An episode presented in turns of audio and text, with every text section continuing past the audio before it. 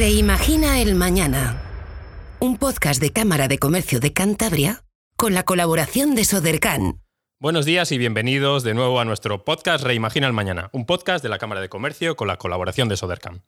Hoy, en estos minutos que dura nuestro podcast, Mario Weiss, consultor del Banco Mundial, ofrecerá una evaluación sobre la gestión energética del Gobierno de España y qué está sucediendo con el precio de la electricidad, tema candente para Mario. Como invitado especial, la entrevista de hoy la realizaremos a Borja Lafuente, director de sostenibilidad de Danone, que nos hablará sobre la visión de Danone y las líneas de actuación que está desarrollando para mantener su competitividad en los próximos años. Para terminar, vuelve nuestra colaboradora habitual Mar Cabra con sus consejos tecnosaludables. Soy David Ramos y hoy nos acompaña también nuestro compañero Jesús Tortosa. Ahora damos paso a la visión del Banco Mundial sobre el precio de la electricidad. Adelante Mario, tema importante para hoy. Buenos días Cantabria, de nuevo con ustedes Mario Weiss. Bueno, este viernes quiero comentarles qué está pasando con la economía española estos días y en particular una noticia que nos ha preocupado a todos. El aumento excesivo del precio de la luz que ha hecho que los españoles nos echemos a temblar esperando la factura. Sin duda es un aspecto que tiene que ver con un aspecto más global, que es la sostenibilidad, tema que vamos a hablar bastante en noviembre y diciembre y que en este podcast siempre se le da mucho peso, porque tiene que ver con el futuro del modelo energético. Es evidente que la inflación en España está aumentando de manera peligrosa. Si no logramos contener el precio de la luz, pensamos en el Banco Mundial, que el IPC se podría ir incluso por encima del 4%, lo cual sería un desastre para el poder adquisitivo de los salarios de los trabajadores y de la mayoría de los españoles. Sin duda, la suba de luz es un fenómeno complejo y quiero comentar un poquito cómo vemos en el Banco Mundial las medidas que tomó el gobierno de Pedro Sánchez el martes pasado para intentar contenerlo. Por un lado, a largo plazo, la solución del modelo energético pasa por ir por un modelo sostenible, donde las energías limpias que no contaminan del sol, del agua, del viento y la biomasa reemplacen al gas, al carbón y al petróleo, que son evidentemente contaminantes. O sea que a largo plazo el abaratamiento de las energías limpias será la solución con nuevas tecnologías. A corto plazo la pregunta es, ¿ha hecho bien el gobierno en tomar estas medidas? Y les diría sí y no. Hay una parte que sí y una parte que no. Es evidente que el precio de la luz depende de factores complejos, pero hay una parte muy importante que son impuestos. Es evidente que el gobierno tiene margen para bajar esos impuestos. El problema es que en un país tan endeudado como España y con tanto déficit público, esto hay que compensarlo con una reducción del gasto público. Y aunque el tema de la pandemia todavía no se ha acabado y hasta no ganar la guerra no se puede gastar menos, ya en los próximos meses somos optimistas que la pandemia va a ceder y ya va a ser, no digo una gripa, pero casi. O sea que a corto plazo habrá que compensar esa caída de recaudación de impuestos, evidentemente, con bajadas del gasto público. El sector eléctrico es un sector oligopólico y a los economistas nos gusta la competencia. Pero claro, hasta que el precio internacional del gas no baje, que no parece ser el caso, es difícil que el precio de la luz disminuya. Y esto es un fenómeno de mercado. Entonces, la parte de reducción de impuestos les diría que sí, está bien, tratar de abaratar la tarifa de la luz que pagamos todos bajando la presión fiscal, pero atención, compensándola con una reducción del gasto público que evite que el déficit fiscal se, se, dispare. Evidentemente, poner un tope a los beneficios de las empresas eléctricas, aunque es una medida populista, genera problemas en la confianza de los inversores. Si cambiamos las reglas de juego a la mitad del partido, los inversores dirán España no es confiable. Cuidado, en un mundo globalizado y competitivo, los inversores van a poner dinero en otros sectores y necesitamos como agua de mayo que venga el capital extranjero para invertir. Entonces esa idea de cambiar las reglas del juego poniendo topes a los beneficios extraordinarios es peligrosa, sobre todo porque disminuye los incentivos de invertir en España y ya sabemos que hay una gran competencia en Europa para atraer capital extranjero y eso realmente ha sido una medida que no ha estado bien, porque frente a una situación excepcional, eh, digamos, de la luz que luego puede bajar, no puedes cambiar las reglas de juego. Entonces esa parte de la regulación no nos ha convencido tanto Y ustedes dirán, pero don Mario, es que las eléctricas tienen beneficios extraordinarios y lo único que hace el gobierno es recortar un 10% los beneficios para que sean normales y evitar que la gente tenga problemas. De todas maneras, yo no quiero ser liberal a ultranza, ahí se pueden tomar medidas intervencionistas, de hecho Mario Draghi en Italia ha, subido básicamente lo que ha hecho, ha dado subsidios, pero casi es mejor, les diría, dar un subsidio que lo pagamos entre todos, que cambiar las reglas del juego para las empresas, ¿no? Porque la confiabilidad en la economía española es un tema que no deberíamos cambiar. En resumen, la medida que ha tomado el gobierno tiene algún aspecto positivo y otro negativo, y vamos a estar monitoreando en los próximos meses con mucho cuidado qué pasa con el precio de la luz. Un saludo para todos. Muchas gracias, Mario, por tu visión. Tenemos una gran brecha en el sector energético y la Administración debe dar pasos adecuados para su resolución rápida o inmediata. Ahora, como comentábamos al inicio, vamos a dar paso a la entrevista de nuestro invitado especial, Borja Lafuente, director de sostenibilidad de Danone. Mi compañero Jesús Tortosa pudo entrevistarle telefónicamente ayer y nos hace una pequeña introducción. Jesús, buenos días. Buenos días, David. Pues nada, la verdad, muchas gracias. Eh, ayer disfruté de lo lindo escuchando a Borja. Como siempre, bueno, pues sabéis que nuestros invitados especiales suelen ser empresas en las que la innovación y el compromiso social y ambiental late fuerte dentro de ellas. Eh, son empresas que están altamente posicionadas por convicción moral eh, y desean ser abanderados del cambio. Pero en este caso, además, bueno, pues Borja nos transmitió una frescura y una innovación que, bueno, pues la verdad es que eh, hace, hace que realmente te, creas qué está pasando en, Danone, te creas esos cambios y bueno, pues la verdad disfrutamos mucho en, ese ratito que, tuvimos juntos. Eh, os voy a presentar rápidamente a Borja para dar paso a la entrevista. Borja es licenciado en Derecho eh, y Ciencias Políticas y también diplomado en Relaciones Internacionales. Cursó un MBA eh, para ampliar sus conocimientos en gestión empresarial y comenzó su andadura laboral como consultor en empresas como Deloitte y Everis, para posteriormente luego dar el salto a Danone, donde actualmente dirige el área de sostenibilidad. Así que bueno, pues vamos a dar paso a la entrevista de ayer. Bueno, pues bienvenido, Borja. Muy buenas, Jesús. Eh, muchas gracias a, ti y a la Cámara de Comercio de Cantabria por invitarme. Eh, aunque estoy en territorio Nestlé, eh, somos empresas amigas y, un poco hacia donde va el mundo de la empresa no es tanto hacia ser empresas competidoras, sino empresas que trabajen la concurrencia. Yo creo que sobre esto vamos a hablar hoy en, este ratito que compartiremos juntos. Qué bueno. Pues Borja, cuéntame un poquito cómo, el posicionamiento que tenéis ahora mismo desde Danone y, bueno, pues qué, cuál es la visión que tenéis ahora mismo para los próximos años. Pues bueno, mira, Danone eh, no hace falta presentarla, yo creo, ¿no? Porque estamos en las neveras de, la mayoría de, los españoles, ¿no? Pero sí es cierto que hay cosas que la gente no sabe de Danone, no sabe que es una empresa fundada aquí en, España, en Barcelona, no sabe que es una empresa centenaria, ¿no? Eh, tenemos 102 años de vida y bueno, y, somos una empresa que siempre ha intentado trabajar un poco de manera pionera todo este tema de la sostenibilidad. Allá por, por los años 70, eh, justo en el 72, después de toda la resaca del, del mayo del 68 francés, pues en nuestra empresa ya se hablaba de compromiso sociales, de que la responsabilidad de las personas eh, que trabajaban en Danone empezaban eh, en la puerta de las fábricas, es decir, no solo se ceñía las cuatro paredes donde producíamos.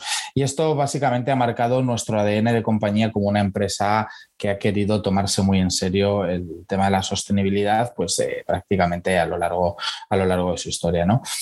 Sobrevivir 100 años no es sencillo, 102 años no es sencillo y, básicamente cuando me preguntan por cuál es la fórmula del éxito, eh, siempre hago una aproximación un poco darwiniana del asunto, ¿no? Es decir, no es tanto ni ser los más baratos, ni los más caros, ni los más rápidos, sino saber adaptarse a los contextos que nos toca vivir en cada momento, ¿no? Y creo que ese es un poco lo que define, lo que define Danone. ¿Y a qué me refiero con esto?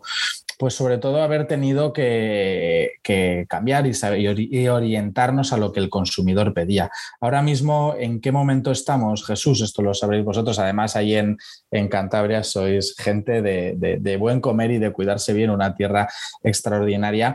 Pues ahora, ahora, ahora ha llegado mucho este el boom de la protección de la salud a través de la alimentación. ¿no? Y es justo ahí donde Danone quiere estar, donde Danone aspira a estar y desde donde Danone trabajamos día a día para, para intentar contribuir a mejorar la salud a través de la alimentación al mayor número de personas, de personas posibles. ¿no? Esa es nuestra misión y a partir de eso creemos que no puede haber una alimentación saludable si no viene de un entorno, de un planeta saludable. Y hay que trabajemos bajo, bajo esas, bajo esas dos, dos ópticas. Pero sobre todo en temas de sostenibilidad y, voy más allá de sostenibilidad, no me quedo solo en la sostenibilidad, sino me quiero quedar en lo que es toda una compañía. ¿no? Buscamos ser una compañía con propósito, buscamos que eh, eh, no solo ser una compañía que pretende generar ingresos o pretende generar rentabilidad. Habéis podido ver en la prensa que ha habido un debate intenso sobre esto con la salida de, Manuel Faber hace, unos meses. ¿no?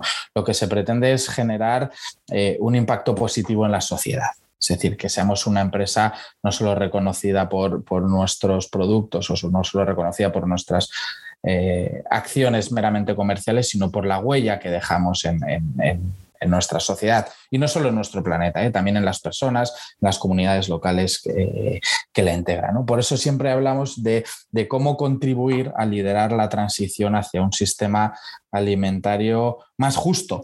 Es, curioso ¿no? hablar de, justicia en una empresa de alimentación, ¿no? porque es, fácil irnos al, al, mundo de la administración de justicia para hablar de justicia, pero liderar esta transición hacia un sistema alimentario más justo, más sostenible, más saludable, incluso más inclusivo, pues pasa por apostar por los productos de, proximidad, por trabajar ahora como estamos trabajando en materia de agricultura regenerativa, protección de los ecosistemas donde llevamos a cabo nuestras, nuestras actividades. ¿no? La gente de la calle no sabe que los, eh, la leche con la que se hacen los, los yogures de Danone pues son de granjas eh, de proximidad, de menos de 100 kilómetros a nuestras, a nuestras plantas. ¿no? La más cerca que tenéis por allí es eh, la planta que tenemos en Salas, en Asturias.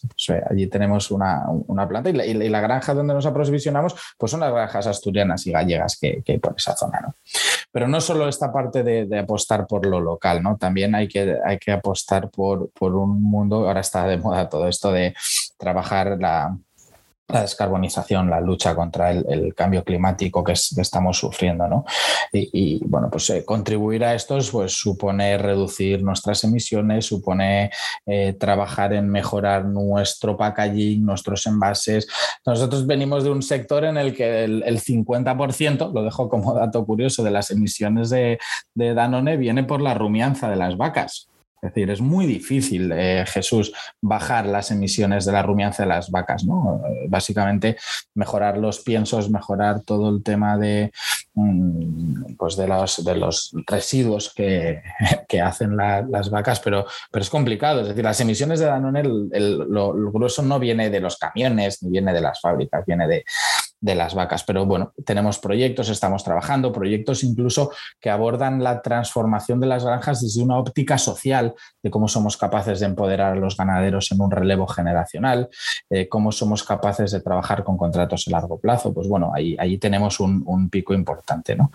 Y sobre todo creo que una parte muy importante de la estrategia de cómo intentamos trabajar como compañía, ya no solo de la sostenibilidad, es, es eh, lo decía al principio, ¿no? Cómo buscar alianzas que tengan un propósito común, ¿no? Cómo eh, ya sobre sobreponernos a ese mundo tan competitivo en el que cada uno mira por sus intereses y, buscar esas alianzas que nos permitan pues eh, cooperar, tener eh, un, cierto engagement con, determinados grupos de interés que, miran en la misma dirección que miras tú.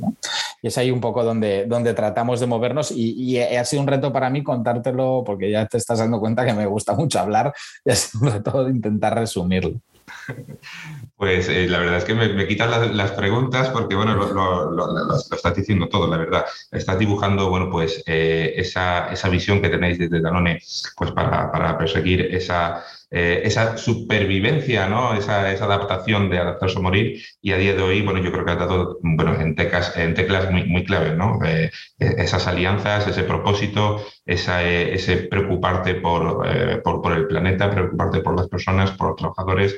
Y, y, bueno, en, este, en estos retos entiendo que esas alianzas, por ejemplo, vosotros sois una empresa B Corp, entiendo que, esas, que, que el que hayáis tomado esa determinación eh, seguramente venga pues, motivado por, todo este movimiento y bueno, por esa decisión que, desde, eh, a nivel global estáis tomando, ¿no?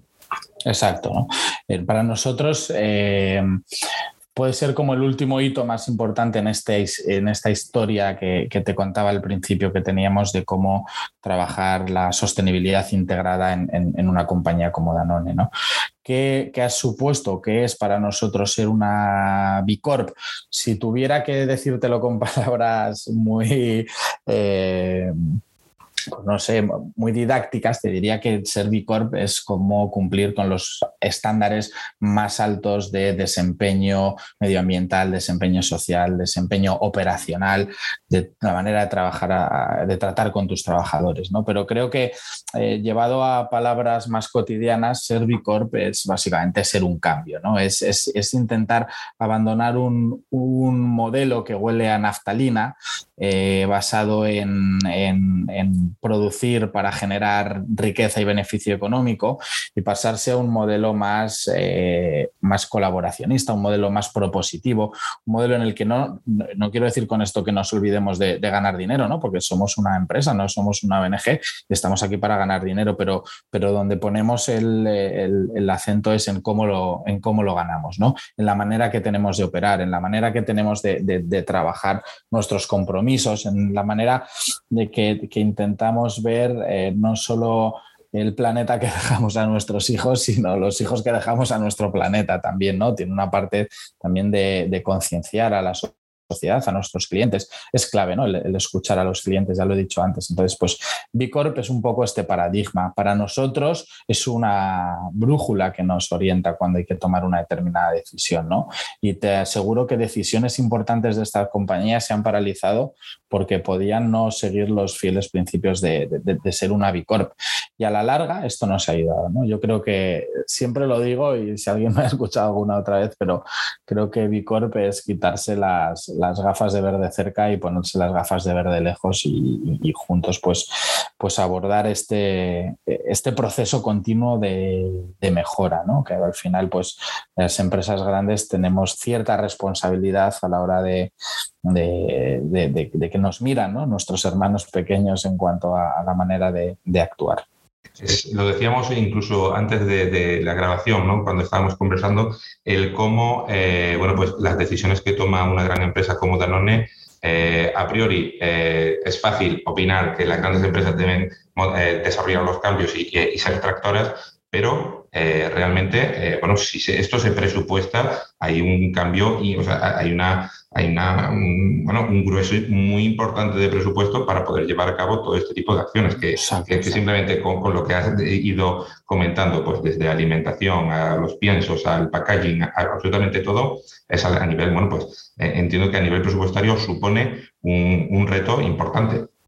Exacto. El, gran debate que hay fuera, y, es una pregunta que seguro que habéis oído muchas veces, ¿no? Es si te a, mí, me lo han preguntado 80.000 veces, y es si el consumidor está dispuesto a pagar más por productos o servicios que estén vestidos de, con este hábito de la sostenibilidad, pero tiene que ser un hábito real, ¿no? Estamos también cansados de oír eh, términos como el greenwashing, incluso ya es, eh, eh, es, fácil detectarlos, ¿no? Entonces ahí es donde yo creo que las empresas tenemos un reto muy importante y es el de, primero, cómo, lo, cómo actuamos, cómo lo hacemos para que nuestros consumidores, nuestros clientes lo valoren y segundo, también cómo lo contamos para que no caigamos en, en esta sobrecomunicación o en este ejercicio de de, contar mucho más de lo que hacemos. ¿no? Ahí es un reto importante para las empresas y yo creo que el, truco es la, honestidad y la transparencia. Y B Corp, eh, en mi opinión, es el, ejercicio más claro y más absoluto de transparencia. O sea, cualquier persona se puede meter en la página web de, de Lab y mirar las tripas eh, de Danone, porque está todo publicado. Es un ejercicio muy, muy, muy, muy claro de transparencia. Bueno, pues mm, ya se nos, queda cortito el tiempo. Eh, dinos alguna recomendación que, le podríais dar a las empresas de Cantabria, que bueno, yo creo que simplemente que con todo, simplemente escuchando estos 10 minutos, ya has soltado bastantes perlas para bueno, pues, mm, ponernos las pilas y, ponernos a trabajar en ello. Eh, honestidad, transparencia, eh, cambio. Pues cuéntanos. Sí, yo, intentaría dar un consejo que vale para empresas y para las personas, ¿no? Y es, y es la humildad, ¿no? La humildad a la hora de, escuchar y, de reconocer nuestros errores, ¿no? Y de reconocer que las empresas no somos perfectas, como no lo somos las personas. Y a partir de ese reconocimiento de las imperfecciones, ponernos a trabajar en, esa generación de, como decimos en Vicor, ¿no? De ser no las mejores empresas del mundo, sino las mejores empresas para el mundo. Y seguro que las empresas son capaces de buscar ese, ese propósito que tienen. Y además, si en este camino, eh, como te decían tus padres cuando te llevaban al cole, ahora que estamos con la vuelta al cole, eh, intenta buscarte buenos amigos en el colegio, pues seguro que, llegarás más lejos. No son consejos que saldrían en un libro de Michael Porter, son casi consejos de abuela o de padre, pero creo que, no, no, debemos olvidarlos. Consejos de la propia vida. Pues Borja, muchísimas gracias por, estar con nosotros. Eh, me ha encantado, la conversación ha sido, pues, como siempre, estas entrevistas son breves, pero, pero súper intensas. Y, bueno, pues eh, espero que, y yo creo que así es, el consumidor va va, a saber eh, bueno, pues, diferenciar, eh, sobre todo para, para, elegir qué producto tiene la nevera, bueno, pues quién está desempeñando ese cambio y abanderando esa, estrategia de, apoyo a las generaciones futuras y, bueno, y cómo, está eh, cómo es el modelo de negocio de, Danone, eh, bueno, pues para, nosotros no nos eh, caben más halagos hacia vosotros y, hacia la forma en la que bueno, pues estáis desarrollando este cambio. Os felicitamos y muchísimas gracias, Borja. A seguir con mucha fuerza. Gracias, muchas gracias a vosotros y a la Cámara de Cantabria, una tierra, vamos, extraordinaria con una gente maravillosa y que, que vamos, estoy muy agradecido yo por estar aquí este ratito. Gracias. Pues gracias a ti, Borja. Mucha fuerza. Una entrevista realmente inspiradora. Gracias, Jesús. Gracias, Borja, por estos, estos minutos tan agradables. Así es, David. Para finalizar este podcast, vuelve nuestra querida colaboradora Mar Cabra, ganadora del premio Pulitzer de periodismo y fundadora de Odyssey A y Self Investigation, y columnista en el periódico El Confidencial. Adelante, Mar. Hola a todos y a todas. Espero que hayáis tenido unas buenas vacaciones. Y por buenas no solo me refiero a que hayáis disfrutado en la playa o en la montaña. Espero sinceramente que hayáis podido recargar pilas. Yo he tenido un poco más de dos semanas de vacaciones y en una estuve un poco pendiente del correo electrónico, pero en la otra lo pude cerrar y dejar al lado el móvil. Y es en esta segunda semana en la que más he descansado mentalmente. Os tengo que confesar, en todo caso, que la vuelta me está costando. Pero este año, en vez de machacarme o de deprimirme, he cambiado la estrategia y estoy siendo más compasiva conmigo misma. Este es el segundo septiembre de pandemia y el agotamiento que muchos de nosotros tenemos no se soluciona lamentablemente con unos días en la playa. Por eso es más importante que nunca que nos demos espacios de recarga de nuestra batería interna en los próximos podcasts de Reimagina el Mañana, en los que os hablaré, os iré dando algunos trucos prácticos que podéis poner en marcha justamente para esto, para recargar vuestra batería interna. Quizás una de las cuestiones que estéis sintiendo es la falta de concentración y de foco. Puede que esta situación os resulte familiar. Empiezas con un correo electrónico, a la mitad te salta un WhatsApp, vuelves a la bandeja de entrada y ya te han llegado otros dos correos electrónicos, los lees, alguien te manda un mensaje en Teams con una preguntita rápida en lo que estás respondiendo te entra una llamada y para cuando retornas al correo que estabas escribiendo en un primer lugar pueden haber pasado fácilmente un par de horas, si no más. Al final acabas el día y dices, ¿qué es lo que he hecho hoy? Si esto os resuena, os digo, no sois los únicos. Las interrupciones son la norma en el mundo laboral de hoy en día. Hay estudios que hablan de lo raro que es tener más de 40 minutos sin interrupciones. El experto en conducta humana Nir Eyal tiene una frase que me encanta. Dice, si no planificas tu día, otra persona lo hará por ti. Por eso os invito a proteger activamente vuestra atención. Os recomiendo que en vuestras empresas permitáis los tiempos de foco. Es decir, bloques de tiempo en los que los trabajadores puedan decir sin miedo, estoy concentrado, no me molestes. Momentos en los que se pueda apagar toda comunicación, el correo electrónico, las redes, los chats internos de empresa y así evitar distracciones. Importante, claro, siempre dejar un canal abierto para lo urgente. Por ejemplo, el teléfono, una llamada, como hacíamos antes. Hoy en día damos bastante prioridad en nuestras agendas a las reuniones. A partir de ahora deberíamos también darles espacio y permitir esos tiempos de concentración con la misma prioridad. El resultado sobre la productividad está más que demostrado, con lo que merece la pena. Esta es solo una de las acciones que podéis tomar. Si queréis profundizar en alguna más, os invito a mi próximo webinar con la Cámara de Comercio de Cantabria el 29 de septiembre a las 10 de la mañana. Hablaré de cómo minimizar el agotamiento de las pantallas para ser más productivo. Espero veros allí. Muchas gracias por todo, Omar, y muchas gracias de nuevo por, por, escucharnos. Recordad ayudar a compartir este bonito podcast y damos las gracias a Sodercan que lo hace posible. Feliz fin de semana y hasta el próximo viernes. Reimagina el mañana. Un podcast de Cámara de Comercio de Cantabria con la colaboración de Sodercan.